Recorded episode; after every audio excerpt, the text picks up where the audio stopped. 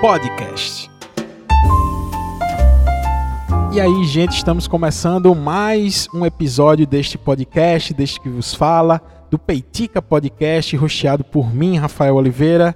E como eu sempre falo, mais uma sexta e mais um episódio do Peitica que chega até você nos, nas principais plataformas de áudio, tá? De streaming, seja o Spotify, seja o Deezer, Amazon Music, iTunes, é, e também em todas as plataformas de distribuição de podcast. Sim, o pessoal ainda usa essas plataformas de distribuição de podcast, como Podcast Addict, WeCast e diversas outras que fizeram o seu papel e ainda fazem o seu papel bravamente aí com essa grande mídia que a gente gosta, que a gente é apaixonado por ela. Uh, se você quiser acompanhar o Peitica nas redes sociais, é só seguir o arroba Peitica Podcast, que a gente está mais ativo no Instagram e no Twitter, e é a mesma arroba, tá? Arroba Peitica Podcast, tudo junto. E se quiser me seguir nas minhas redes pessoais, tá? Porque eu sou um pouco mais ativo lá, eu troco ideia, a gente conversa, a gente fala umas abobrinhas, é só me seguir no Rafa com PHA. É tudo junto, tá? Tudo escrito junto, Rafa com PHA. É, inclusive o Rafa é com PH, tá? Como a própria arroba diz, é Rafa com PH.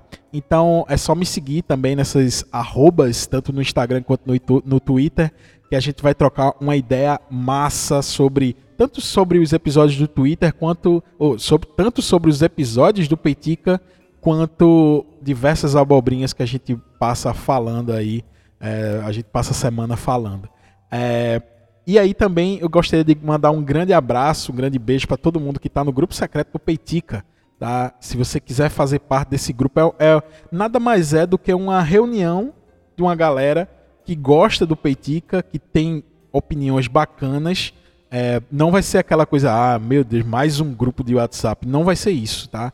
Tipo, normalmente o pessoal não manda aquele bom dia, não manda, fique tranquilo. Mas sempre que a gente lança um episódio, eu coloco lá nas plataformas. Também tem alguns, é, alguns conteúdos exclusivos para membros do grupo, do grupo. E é, vou começar a, a, a, fazer, ter novas ideias, né, chegando esse final de ano aí, ter novas ideias para o pessoal do grupo, do Peitica. E eu agradeço demais vocês que estão nesse grupo do Peitica. Sempre a gente lança episódios é, com temas relevantes, sempre é muito bem debatido, muito bem conversado lá. Então você que ainda não faz parte do grupo do Peitica, é só me pedir aí na, nas minhas redes sociais que eu te adiciono lá com o maior prazer. Eu te garanto que é muito bom poder trocar uma ideia com a galera que é ativa, é, pensa, é, sabe emitir opiniões, está aberta a opiniões também. É muito bom conversar com pessoas desse jeito e essa é a galera que ouve o Peitico. Então, muito obrigado a vocês aí do grupo. Um cheiro para vocês. É, essa semana eu me deparei com uma coisa que realmente me deixou muito curioso com a declaração do nosso saudoso ministro da Economia, Paulo Guedes. o Paulo Guedes, o famoso posto Ipiranga. Ele me disse uma coisa assim que me deu esse gatilho para fazer esse episódio. Rapaz, eu fiquei compadecido dessa pessoa, eu fiquei realmente emocionado com essa fala dele.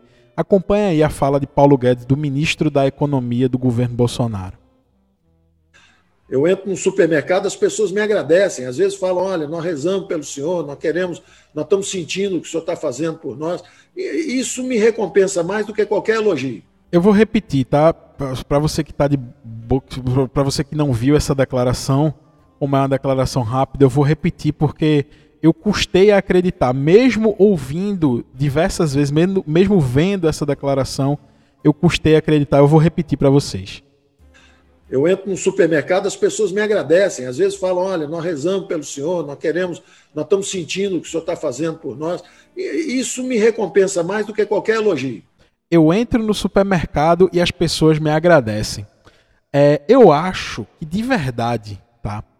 Essa cúpula de, do, do governo Bolsonaro acha que a gente tem cara de otário, assim. É, porque não é possível é, o ministro da Economia, primeiro que esse imbecil provavelmente ele nem vai no supermercado. Esse cara é um cara milionário. É, foi mostrado por, pelo, pelo, por alguns veículos de imprensa que ele tem offshores aí milionárias fora do país, tá? E ele, e ele fica milionário todo mês, tá? Todo mês essa offshore dele cresce milhões e ele vai se tornando milionário todo mês, ganhando dinheiro. Então, gente que tem muito dinheiro assim, que ganha sem trabalhar, porque assim, o, o, o que é a pessoa é, multimilionária, assim? É aquela pessoa que não precisa trabalhar para ganhar dinheiro, ele não precisa da força de trabalho, porque essa é a única coisa que nos resta, nos resta como trabalhador, né, como proletário, é, é, a nossa força de trabalho. Se a, se a nossa força de trabalho falta, falta comida em casa. Essa pessoa, essas pessoas que são milionárias, elas não precisam da força de trabalho delas. Elas já têm tanto dinheiro que o dinheiro trabalha por elas. Então, é, são esses tipos, são, são esse tipo de é, esse tipo de pessoa. Ele não, ele tem pessoas que fazem tudo para ele. Provavelmente esse imbecil ele não vai no supermercado tá? Da maneira que ele fala assim, ai, eu vou no supermercado. Você parece que ele está falando que vai no hiper bom preço ali, sei lá, eu acho que tem um em boa viagem, né? No, no Big Bom Preço, sei lá como é o nome dessa parte, no Carrefour. Ah, ele foi no Carrefour, sabe? E aí ele entrou, é, a fanfic na cabeça dele, ele entrou no Carrefour, as pessoas aplaudiram ele, deram um abraço e disseram: Muito obrigado, Paulo Guedes, porque a gente está comprando picanha sei lá, a 120 reais o pedaço da picanha, a 80 reais o pedaço da picanha. Muito obrigado, Paulo Guedes, porque a gente está é, comprando osso. O osso de primeira, eu vi uma notícia agora no Instagram, estão classificando ossos agora, tipo ossos de primeira, ossos de segunda, não é mais carne, é osso. Muito obrigado, Paulo Guedes. É, é, você nos deu a oportunidade de comprar osso de primeira sabe? E, e, e, eu vejo essas declarações e fico imaginando o que se passa na cabeça de uma pessoa dessa, porque eu acho que ele, ele acredita que todo mundo do Brasil vive descolado da realidade, assim como é a base eleitoral do governo ao qual ele participa, né? Porque essa base eleitoral dele é totalmente descolada com a realidade. É total... E ele acha que o Brasil inteiro é coaduna com esse descolamento da realidade. Tá? Eu acho que ele, ele acredita nisso, porque para você acreditar que uma pessoa milionária vai num, do jeito que ele fala, né, vai no Carrefour, no Big Bom Preço, ele entra, né, para fazer suas comprinhas lá, né, que não tem ninguém que faça isso por ele, né, um multimilionário como Paulo Guedes, é, ele vai no supermercado e as pessoas agradecem a ele, oh, muito obrigado Paulo Guedes, porque a gente está comprando um, um, pedaço de queijo coalho por 45 reais. Sabe, eu acho que ele acredita que a gente é otário, assim, de, de acreditar numa parada dessa. Porque, vejam, aqui no Peitica, a gente já falou sobre boatos, sobre fake news. Né? Tem um episódio maravilhoso aí que eu falo que o boato é o pai da fake news. Eu até recomendo que você ouça esse episódio depois que acabar isso aqui. Mas é, agora, nesse momento e nessa, nessa, nessa situação, esquece esse termo boato, fake news, esquece, porque é o seguinte, no, na minha visão, a fake news ela precisa de algum factoide, tá? E a partir desse factoide se cria uma versão daquilo ali que aconteceu, um, uma versão meio alucinada e distorcida das coisas, tá? É, então a fake news precisa de um pequeno factoide para que aquele factoide seja transformado em algo que corrobore com um determinado discurso, tá? A fake news, essa é a maneira de se operar a fake news, de se produzir fake news, são baseadas em pequenos factoides que são distorcidos. A mentira, como essa que Paulo Guedes acabou de falar, ela é autossuficiente. É, ele não precisa mostrar ninguém que agradeceu ele de coração ele não precisa é, de nenhum factoide para que corrobore com aquilo. Por quê? Porque aquilo só existe na cabeça dele. Tá? É, ninguém que vai hoje no supermercado, ele, ele pensa, caramba, eu vou comprar esse feijão aqui que está duas vezes mais caro e eu vou agradecer ao ministro Paulo Guedes porque se não fosse ele, estaria pior. Na verdade, a gente está desse jeito por conta dele também. Por culpa dele também, principalmente por culpa dele. Então, é, eu não conheço ninguém, tá? Eu não conheço nem, nenhuma pessoa que participou de uma fanfic dessa, de que dá um abraço no Paulo Guedes em pleno supermercado e agradece a ele porque ele está fazendo tudo por nós. Então, a mentira ela é autossuficiente, tá? Ela é ela é algo que, que ela se sustenta por si própria. Sabe? Vocês devem conhecer muita gente que é, é um mentiroso quanto mais, assim. Tipo, para tudo o cara tá mentindo. E ele precisa de uma nova mentira para sustentar a mentira antiga. E aí ele precisa de uma terceira mentira para contextualizar as duas mentiras anteriores. Todo mundo conhece uma pessoa assim. E eu observo que uma característica desse governo atual é, ir sustentando mentiras, uma atrás da outra, porque ele precisa dizer. O Paulo Guedes, ele, ele, ele tem uma frase é, que rodou o mundo aí, porque ele foi na reunião, acredito que do G20, né, do Brasil, ele estava acompanhando o Bolsonaro na comitiva. Ele disse que o, a economia do Brasil estava decolando, estava voando. É, e uma parada dessa você não precisa de um factoide assim, porque não tem número nenhum que corrobore com isso. Isso é uma mentira pura, né? porque a gente está atolado numa inflação, é, preços subindo diariamente. Você vai hoje no mercado, daqui a uma semana o preço está outro. A gasolina ela tem subidas de preços semanalmente. Toda semana sobe 20 centavos, sobe 15 centavos de gasolina. Então, isso são sintomas de uma inflação que puxa a economia para baixo. Então, o Paulo Guedes ele pega pequenos números que isolados não representam nada num todo que é economia, e eu não sou economista, quem sou eu para dar uma aula de economia para um economista, mesmo que esse economista seja da escola de Chicago, né? essa escolinha aí de Chicago, mas é, você pega esses pequenos números que não representam. Eu vi Bolsonaro comemorando a geração de 100 mil empregos.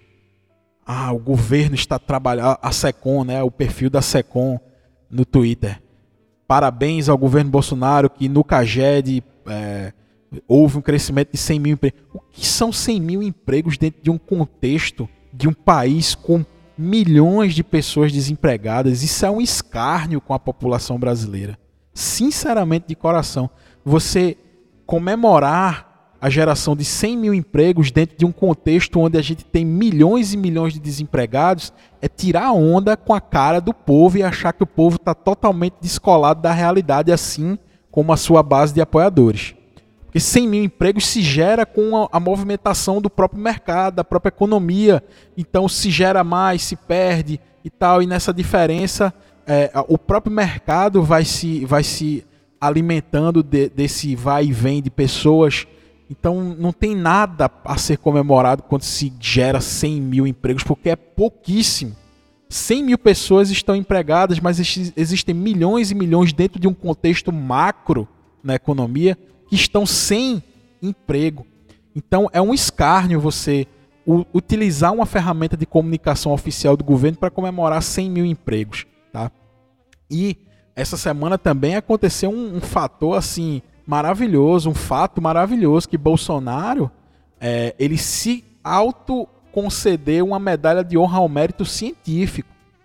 Tá certo que essa, essa medalha, essa, essa, essa parada aí de, de, de se conceder esse título já é algo que existe historicamente, os presidentes fazem isso, mas num momento como esse, que a gente está vivendo uma pandemia, ao qual o presidente da República está indiciado por uma CPI que apurou crimes dele na sua atuação é, anticientífica ao combate da pandemia, ele se dá o direito de se conceder a ele próprio uma medalha de honra ao mérito científico, sabe? Até hoje ele está falando aí que ele está publicando, enquanto nos Estados Unidos uma empresa com menos de com até 100 pessoas, ela tem a obrigatoriedade de vacinar todo mundo e quem não se vacinar está demitido, ele está publicando MP de que vacina não é obrigatória é, nem para funcionário público, nem se vacina quem quer, vai na contramão de toda a, a, a evidência e de todo o, o, o, o, lado científico. Então ele vai lá e se promove como um, um protetor da ciência descolado totalmente da realidade e não precisa nem de factoide para isso. Ou seja, é mentira pura, não é nem fake news. Tá? É uma mentira que se sustenta por ela própria. Tá? Mas isso tem uma origem. tá? Isso tem uma origem.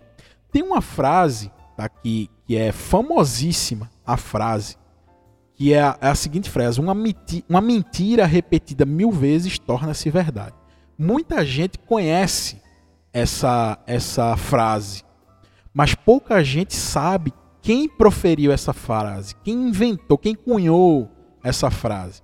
E quem cunhou essa frase foi um cidadão, se é que eu posso chamar de cidadão, porque eu acredito que ele está muito distante disso.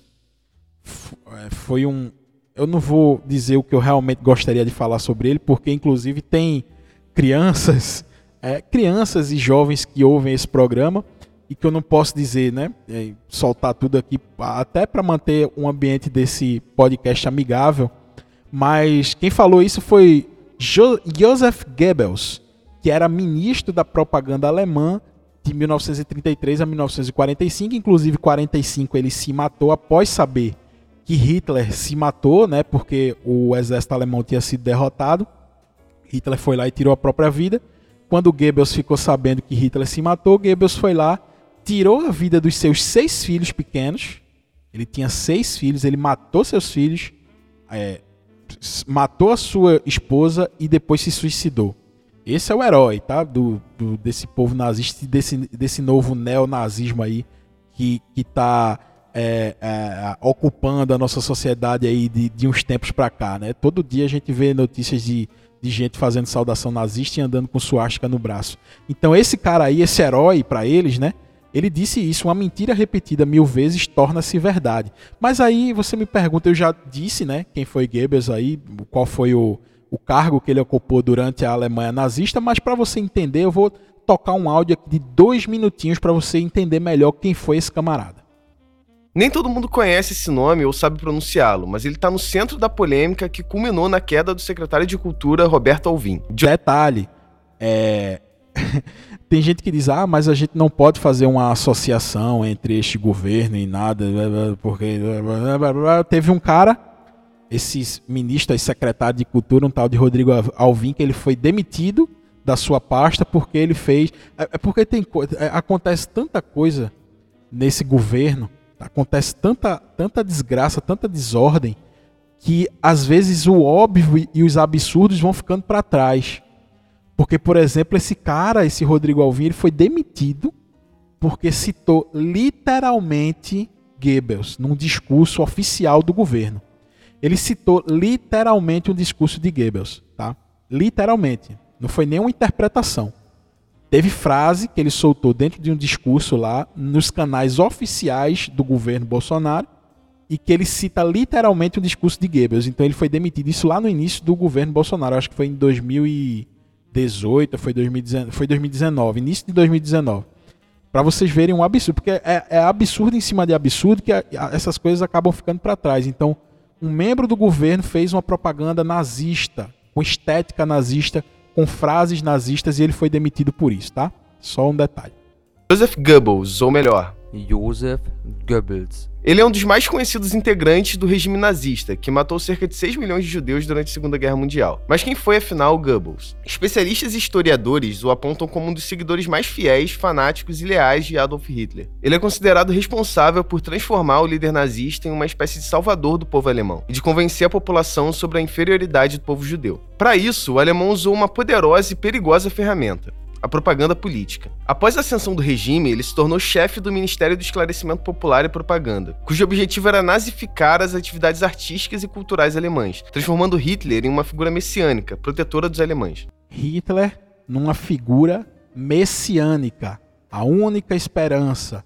Essa era a função principal da propaganda nazista, era convencer os alemães que eles precisavam fazer todas aquelas atrocidades em nome de alguém que era um Messias, tá? de alguém que era um, um mito, um, um, uma pessoa que ela foi escolhida para estar naquele lugar. Tá? Durante o período nazista, a literatura, a arquitetura e o teatro estavam a serviço do Estado. E com isso, obras de psicanálise, liberais, marxistas e humanistas eram queimadas em cerimônias públicas. Em reconhecimento à lealdade de Goebbels, Hitler chegou a apontá-lo como seu sucessor como chanceler. No entanto, seu seguidor permaneceu apenas um dia no cargo. A exemplo do chefe, ele tirou a própria vida depois que o regime foi derrotado na Segunda Guerra Mundial. Voltamos a 2020, com Roberto Alvim como secretário da Cultura. As virtudes da fé, da lealdade, do alto sacrifício e da luta contra o mal serão alçadas ao território sagrado das obras de arte. Demitido nessa sexta após a publicação de um vídeo em que copiava frases de um discurso de Goebbels, Alvin deixou para trás um gabinete lotado de referências às suas convicções. Em um bloco preso a um cavalete havia um desenho de uma cruz dos templários com a inscrição Cultura Base da Pátria ao lado. Embaixo, uma frase alemão, que traduzindo significa onde está o design, como mostrou uma reportagem do jornal Globo. Antes de sua exoneração, Alvin chegou a dizer que seu discurso foi fruto de um brainstorm com assessores, e até que foi uma coincidência retórica, mas a frase em si é perfeita: heroísmo e aspirações do povo. Por fim, a sua situação ficou insustentável após o vídeo e as críticas que recebeu, e ele foi demitido.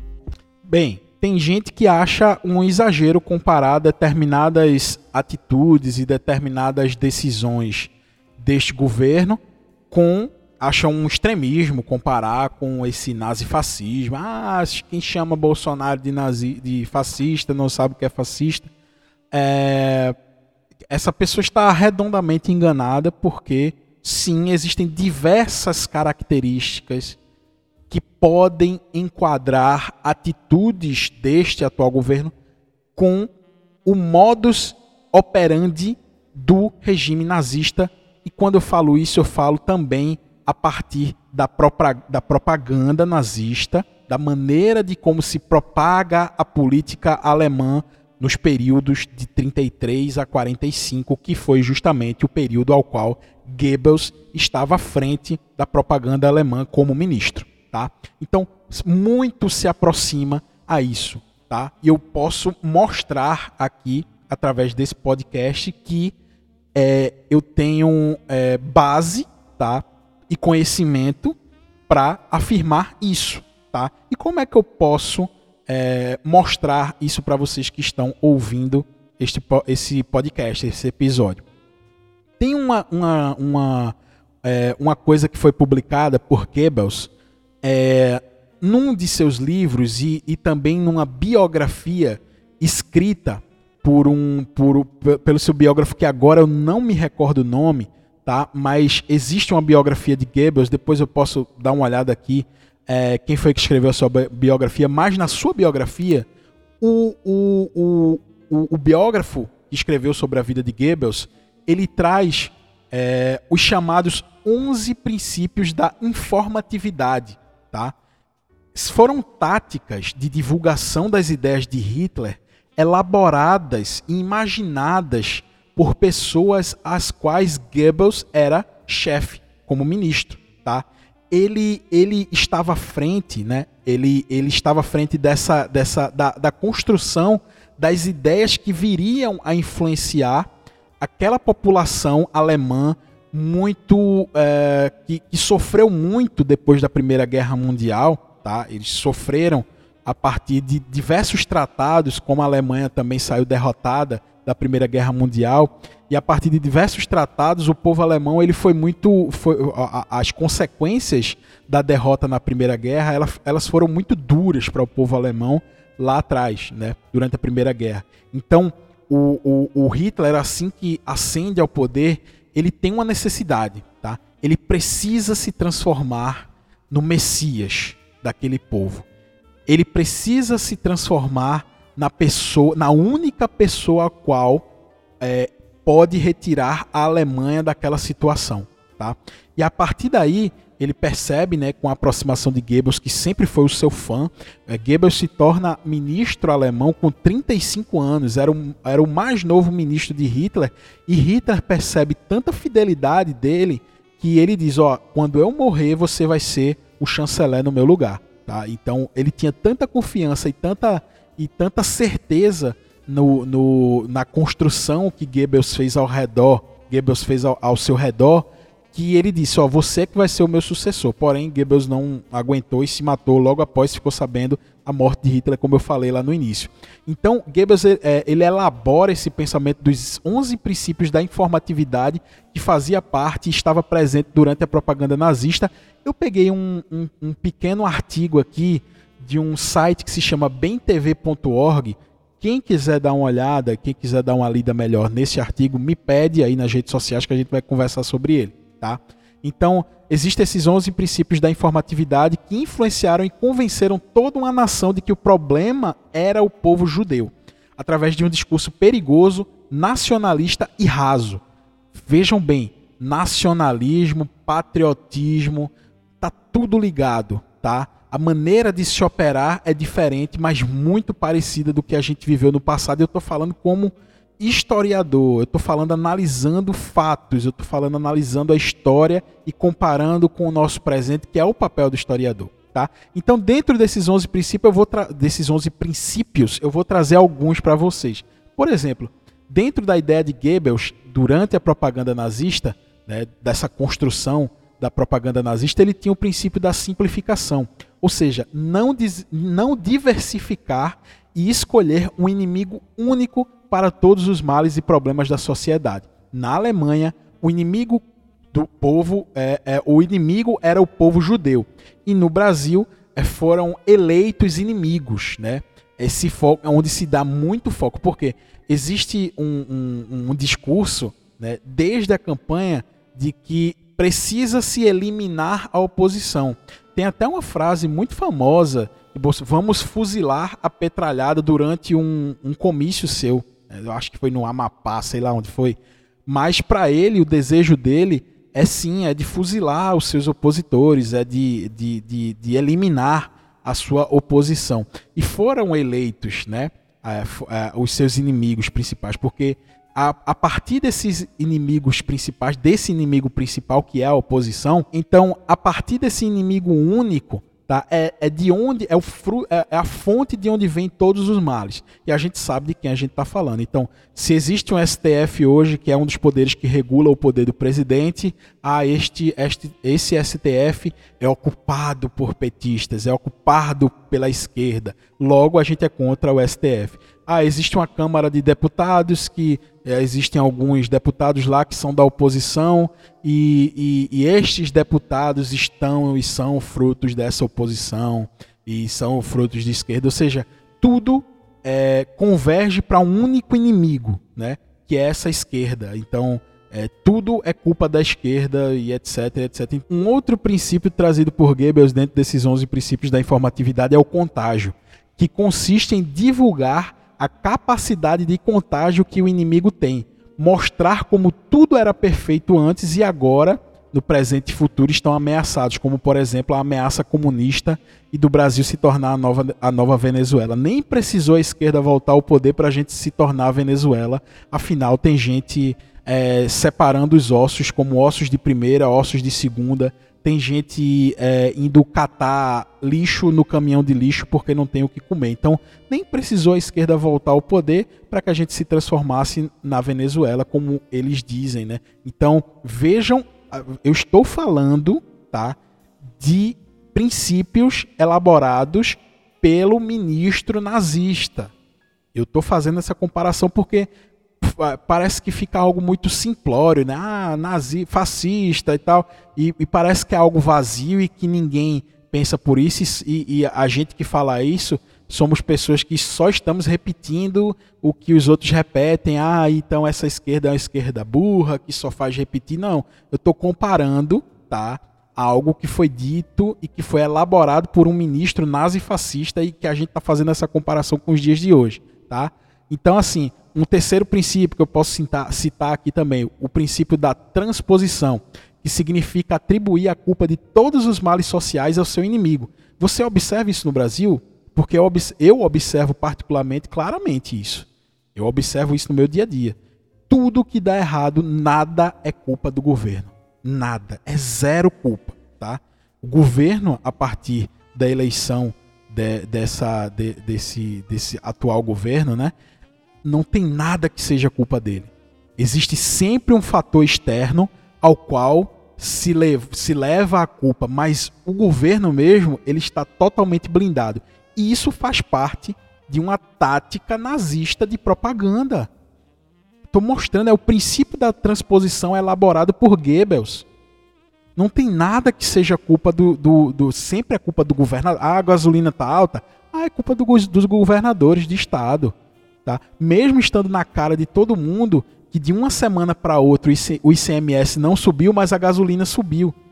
Mas eles precisam alimentar essa propaganda governamental de que sim, a culpa é do ICMS, sabe? Então, é essa transposição de culpa, isso foi elaborado por Goebbels, tá? Outro princípio também, tá? É, elaborado por Goebbels, o princípio da exageração e desfiguração, que exagera as más notícias e a desfigura, fazendo uma mentira repetida várias vezes se transformar numa verdade, que é justamente aquela frase inicial que eu citei de Goebbels.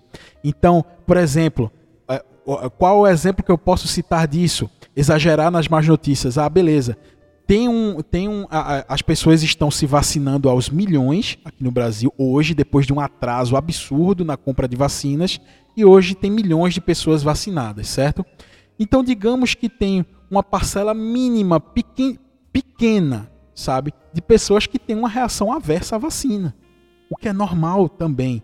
Se a gente pegar uma amostragem de milhões de pessoas, poucas pessoas, dezenas de pessoas terem algum tipo de reação à vacina, muitas vezes uma reação é, é, é, pequena e algumas outras vezes uma reação pouco séria, mas numa amostragem de vacinação aos milhões, isso é, isso é mínimo, isso é zero, é quase zero. Mas estas pessoas que fazem uma propaganda governamental, elas pegam esses pequenos exemplos e exageram para fazer uma campanha contra a vacina. Então veja, eu estou dando um exemplo prático. Estou dando um exemplo prático aqui de como a, o modus operandi da propaganda nazista se aplica à maneira de como o governo faz a sua própria propaganda política. Quer outra tática? Outro elemento? A vulgarização. Outro princípio da informatividade de Goebbels, que resume as ações do oponente em ordinárias e de má índole. A generalização é um fator muito usado nesse momento. Hitler comparava os judeus a pragas de ratos e, se referia a eles como criaturas imundas. No Brasil, podemos ver frases como: as mulheres de direita são muito mais bonitas que as de esquerda. Não mostram o peito na rua, não defecam para protestar. Ou seja, as mulheres de direita são muito mais higiênicas de, de que a esquerda. Isso foi uma declaração de Flávio Bolsonaro, sabe, o senador da rachadinha. Então, esse cara aí, ele, ele, e esses filhos de Bolsonaro, eles pegam e eles associam tudo que é de ruim, tudo que é desgraça à oposição. Por quê? Para se criar uma imagem vulgar do outro. Tem pessoas que têm verdadeira ojeriza quando se cita assim, não, determinada pessoa é ligada ao PT. Ah, tinha que ser essa pessoa podre, nojenta, você não conhece, mas se foi atribuído tanto valor, tantos valores negativos àquela ideia de que você já, já causa uma ojeriza àquele, àquelas pessoas, é uma vulgarização. Tá? E assim como esse, esses princípios, existem outros diversos dentro desses 11. Eu citei aqui uns 5 no máximo. Né? Quem quiser, me pede o artigo que eu te passo. Então, não é exagero nenhum a gente comparar essa propaganda que o governo faz diariamente de autopromoção, de dizer que está tudo lindo, de que está tudo perfeito, de que nada é culpa do governo, ao modus operandi nazista ao modus operandi do, do Ministério da Propaganda de Joseph Goebbels. Tá? Então não tem nenhum exagero nisso. Então quando você citar esses exemplos e chamar de nazifascismo e de fazer essa comparação e alguém vier te menosprezar por essa opinião, manda esse podcast para ele, porque talvez ele, ele se sinta tocado por ele, tá? Ele se sinta é, é, ele, ele não ele desista de te chamar de ignorante de que você só está repetindo coisas que a esquerda repete, porque aqui eu mostrei os pontos de convergência entre Goebbels, né, durante a Segunda Guerra Mundial e o atual governo Bolsonaro.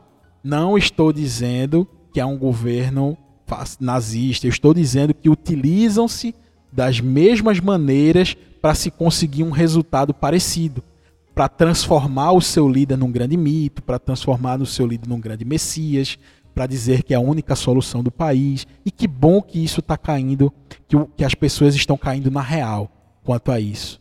Né? Tomara que essas tendências das pesquisas que estão mostrando agora elas se, se consolidem, né?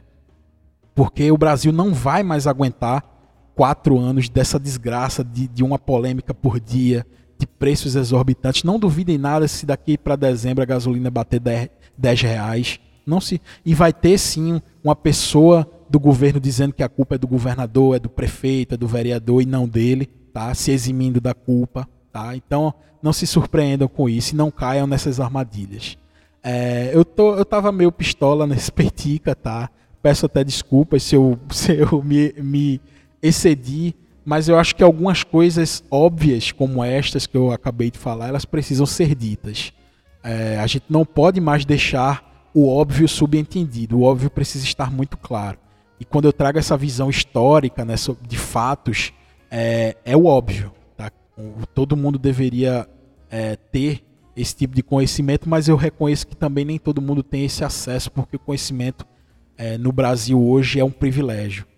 E quem tiver a oportunidade de ouvir esse Petica e, se gostou desse Petica, é, manda para algumas pessoas que você acha que vai gostar também, para algumas pessoas que você acha que podem se utilizar de algumas informações como essa que eu trouxe, para se informar também, para sair daquela bolha né, dessa, dessa bolha de mentira. Eu, eu, deixei de falar de fake news nesse episódio, eu tô falando de mentira puramente, tá? Puramente dita, assim. Então, manda para essas pessoas. Se você quiser também compartilhar nas suas, nas suas redes sociais, me marca também, que eu vou ficar eternamente agradecido por isso. Tá? O Peitica de hoje, o Peitica Pistola, nunca mais eu tinha feito um Peitica Pistola, né? Mas o, o Peitica Pistola de hoje vai ficando por aqui.